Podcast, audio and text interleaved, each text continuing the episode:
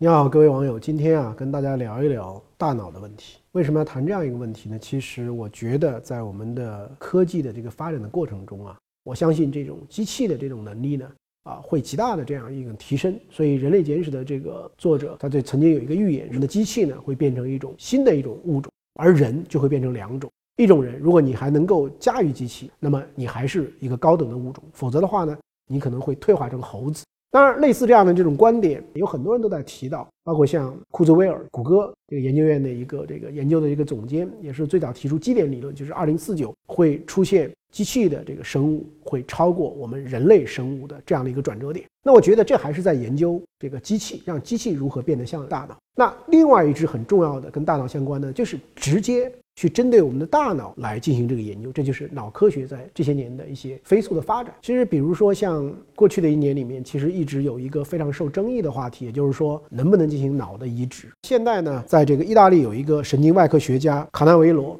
他可能在二零一七年会跟中国哈尔滨医科大学的任小平这样的一个教授呢，他们去合作，可能要做一个这样的手术。那当然，做这样的一个手术呢，目前在医学界有巨大的争议，因为有很多人认为。你如果用大脑去驱动机器的肢体，比如说我们看到很多的这个残疾人坐轮椅的人，你用大脑去驱动这种机器的这个机体来拯救病患者，那么这对人类是一种福音。但是如果你要用大脑去驱动另外一个人的躯体，那么他们认为这个是人类的耻辱。但是无论如何，就是脑的移植这样一个过去大家不可思议的一个东西，它有可能会出现。最近我在看这个呃库兹韦尔接受美国的一本杂志采访的时候，说了一些啊，我们可能听起来还会觉得说有一些不可思议的一些东西。比如他认为到了二零二零年的左右的时候呢，我们可以用纳米机器人呢去接管人的这个免疫系统。那么人体内的这个跟人的基因相关联的这个几万个小程序啊，我们有可能会对它进行一些改写。那这样的话呢，可以摧毁病原体、清理杂物、血栓和肿瘤，来甚至纠正你 DNA 的一些错误，来逆转。你衰老的趋势，他认为就是到了有一天，当这个机器的智能化的程度达到一定的程度以后，那么人可以把自己的这个脑电流接通到这个上面以后呢，你的很多的记忆就转换过去，然后你的这个身体可能没有了，但是这个东西是永存的。他说到了二零三零年的时候啊，我们可以利用纳米机器人通过毛细血管。用无害的方式进到你的大脑里面，让你的大脑皮层呢跟云端联系起来，你可能会更深刻的音乐、更有趣的笑话、更深刻的沟通方法、更性感、更有趣、更善于表达爱意，就这些能力你可能都具备了。所以呢，库兹韦尔就认为说。人类在二零四五年的时候，非生物智能的创造力将达到巅峰，是超过今天人类智能总和的十亿倍。我们可以开展一个不死之旅。可能你觉得这个库兹韦尔这样的人呢，还都是在狂想。但是比尔盖茨曾经说过一句话，他说库兹韦尔在过去三十年的很多关于人工智能的预测呢，可能有百分之九十的东西都是准确的。所以我觉得在科技加速发展的这样的一个过程中，也许会找到一些我们今天无法想象的方法，去真的会改变我们的这个大脑。那么也是因为这样的一些啊兴趣呢，那么在不久以前呢，我也去了新加坡，啊，访问了这个我当年的老朋友这个陈天桥先生。陈天桥今年是四十三岁，他在三十一岁的时候呢，因为做这个盛大的传奇，成为那年的中国首富啊，所以是非常非常年轻的。但是他后来呢，认为他一生中应该做一些更重要的、更有意义的事情，就把自己的这个业务呢。其实做了很多的剥离处理，那个售卖，然后呢，目前其实主要是在做投资。那么他除了投资呢，他几乎所有的时间精力呢，现在都是在研究这个脑科学，跟全世界几乎所有主要的脑科学方面比较发达的这些大学啊，哈佛、MIT、这个加州理工，他已经花了两年的时间去跟这些专业的人士去做交流，去读原版的脑科学的这个著作。所以在不久以前呢，他宣布。呃，要拿出第一笔的这个捐助，就是十亿美金，分批来捐助给全球一些顶尖的这个研究机构，来共同呢探索脑科学方面的认知的这个发展。那我特别有感受的是呢，他怎么能够从一个做游戏啊有这么多身家，而且做投资也非常善于点石成金呢这样的一个人，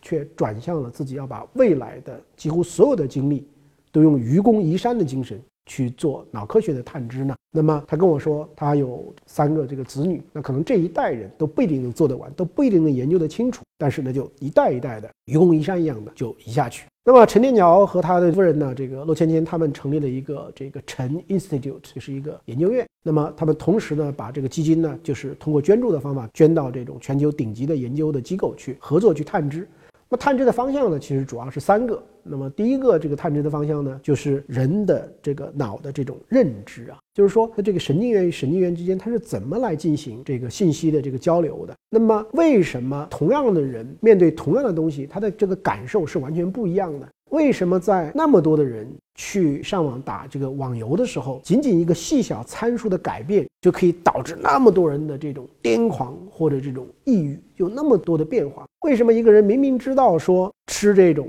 啊非常油腻的这个红烧肉是增加他的三高，但他确实就忍不住这样的一种诱惑呢？那么类似这很多很多的问题呢，就陈天桥他觉得说输进去的信息是知道的，输出来的结果就是你。看到这个消化了这个信息以后的这个结果也是知道的，但是这个信息进到大脑以后里面的这样一个整个的认知过程以及整个的互动的这种效应，完全是不知道。那么在这个里面呢，他有无穷的好奇的问题呢，都有待他去解决。比如说，他跟我讲说，你说疼痛这件事情是物理的，还是到底是跟大脑的感知有关的？为什么有的人？他的一个胳膊已经掉了三年了，其实理论上来讲早都已经不疼了，但是他经常会觉得疼呢？为什么有的人可能一个指头掉了，但是他没有觉得疼呢？就所有的这些东西究竟是什么样的那个原因呢？所以他就觉得说，这个意义上呢，就是感知就是全世界，就你对世界的很多的认识、看法等等东西，是最后是你感知的一种结果。包括他也很好奇，说为什么像《肖申克的救赎》里面的那个男主角叫安迪，说那样的一个人，在那样的一个环境里面，他可以成为一个精神上的这样超强的一个人，而很多很多的人却连一个基本的诱惑都无法忍受。这个在大脑的认知里面究竟是一个什么样的问题？为什么我们今天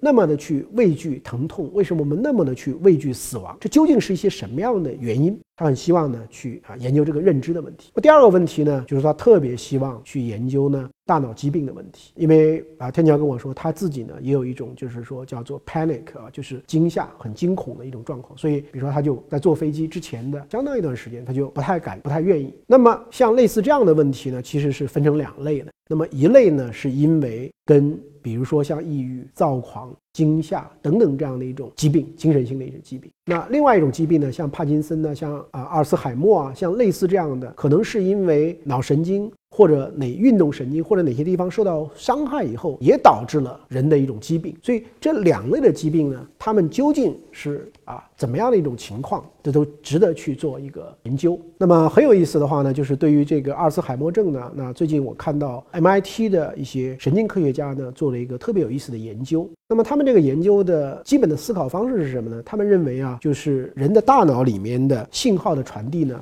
是用电的形式。在各个神经元之间呢来传播，那么这种传播呢，它有一个基本的频率啊，就像是说我们拍这个电影啊，四帧、八帧、二十四帧，到现在李安的一百二十帧，事实上就是在一个特定的时间里面，有多少格的这个画面能够稳定的传输啊。事实上，人脑中的神经元之间的电的信号的传输呢，也是类似于这样一个原理。那比如说，在人深度睡眠的时候，可能大脑因为不怎么活动，所以这种传递的这样一种频率呢，就是非常非常低。但人醒过来以后呢，可能一秒可能是十次到三十次。那么这个呢，叫做贝塔波。那么到了六十次、九十次的时候呢，这可能是叫伽马波。那这种每一个波段呢，跟精神的活动呢，都是高度关联的。那么导致阿尔茨海默病呢，就是这种波段。它出现了一些这个错乱和问题，那因此呢，怎么去治疗这样一种疾病呢？那么科学家就在想，就是要帮助你去调节这样的一种频率。那么一开始呢，他们是选择了一些老鼠的神经细胞上，它给你植入了一些这种光源体，同时呢，在老鼠的大脑里面呢，也植入了光源。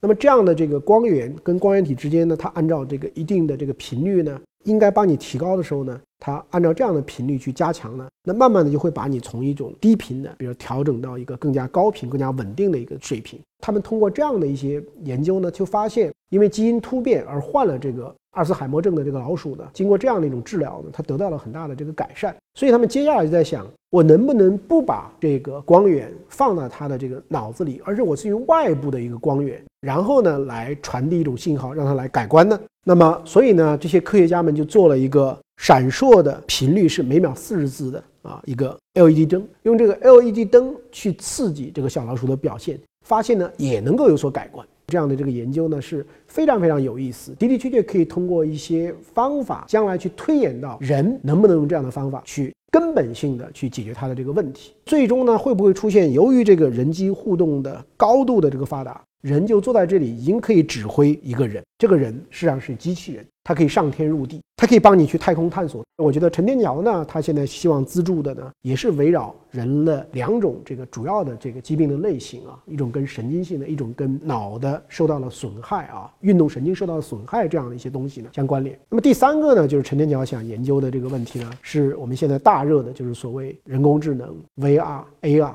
那么他同时特别要研究一个东西，叫什么呢？叫做脑机接口，就是人的大脑将来跟这个机器之间的一个接口问题。那么陈天桥这次捐助这个加州理工呢？捐这个一点二五亿，其中有一个重要的原因呢，也是因为加州理工在这个领域里面呢有长期的深度的积累。那么他有一个科学家呢，安德森呢，他就是研究脑机接口中的这个佼佼者。安德森现在他的团队呢，能够从后顶叶皮层的神经元中啊提取运动信号的脑机的这个接口。这个后顶叶的这个皮层呢，是在大脑皮层的感觉跟运动树种的这样的一个区域里面。大家可以把这样的一些信号提取出来以后呢。将来它有可能是一种什么样的应用呢？那么现在呢，他就去研究这样的一些信号里面的这种通道，它是怎么来运行的。在这个基础上呢，他给一些瘫痪的病人呢，去开发能够行使认知功能的一种神经的假体。那么这样的一种假肢的系统呢，能够记录起来这些瘫痪病者的，就是你的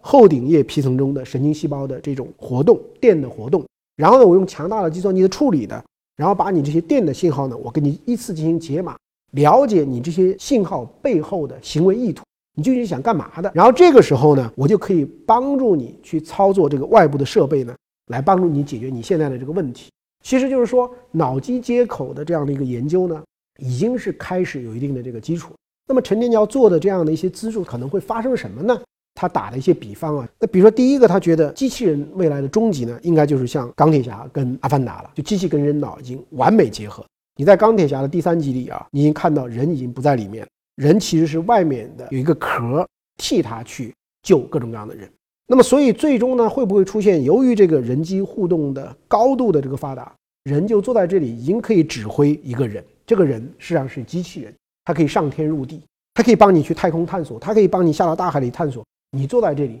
你可以掌控这个一切，就这可能是一个这个方向。那第二个方向呢，可能就是所谓的这个啊 VR 跟 AR。那陈建桥说，他说其实以前的 VR AR 就相当于什么？就是我们早期他说他小时候，他爸爸买了一个立体声的收音机，那个声音是在循环的。那个时候的这种立体声收音机，在某种意义上就是今天的 VR 跟 AR，可以用那样的声音呢去忽悠你。那么今天的 VR 去忽悠你的这个视觉。那么他将来认为，通过对脑科学的这个研究啊，就能不能啊，比如说用新材料跟纳米的这个技术，把一个神经元给替换掉。那这样的话呢，会出现一个什么样有意思的事情呢？就你本来看到一个很丑陋的，但你现在感觉到它非常非常的这个美丽。那我那天我跟他开玩笑，我说这样的话，很多我们中国的所谓丑女、所谓这个光棍现象，可能这种问题都解决了，因为你在看到在你的眼睛里，可能都变成这个西施了啊。那么这是一个这个方向啊，所谓骇客帝国将来是有可能。那么第三个的话呢？现在陈天桥因为在全世界的最前沿的机构里面呢，都跟他们进行交流，已经现在看到有机构啊，在实验室的状态里面呢，已经在做什么事情呢？其实是在做制造大脑的事情。那么现在在有一些实验室里，通过科学的研究呢，已经可以把一个肝细胞改造成神经元细胞。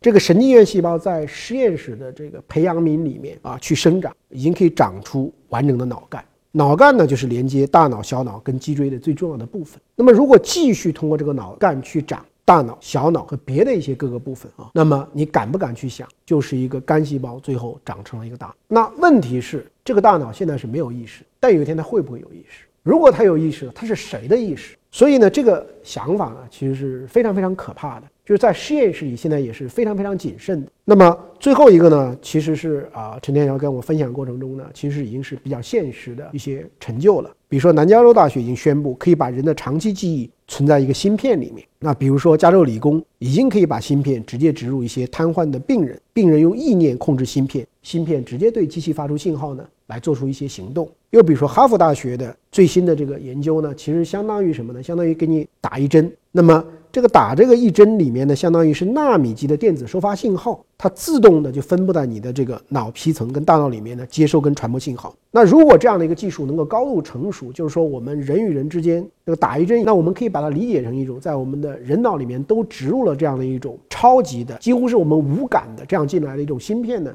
那么你说人与人之间的沟通还需要这种什么手机吗？已经完全不需要，它就完全的这个自然的连接起来。所以呢，这个陈天桥最后给我一个这个描述，他认为说，假定说将来每个人的大脑通过这样一种导入纳米的这个材料技术芯片都能够变成超级计算机的话，那么人的眼睛能不能本身就变成超级的摄像机呢？就是人的眼睛就已经可以看到太空。人的眼睛也一定可以看到海底，人的眼睛也可以看到细菌呢，因为它在某种意义上已经不是我们今天理解意义上的这样的一种啊生物性的东西，而它这里面已经有如此之强大的这个计算的能力。跟数据这个挖掘的一种能力。这次跟陈天桥的这个交流呢，呃，使我也对这个脑科学产生了很多很多的兴趣。因为我本人的专业呢，也不是在这个领域里面，所以我估计这个里面呢，也有很多我讲的不那么通俗的地方。但是我试图呈现给大家的一个图景，就是说，可能在未来的二十到三十年，我们以前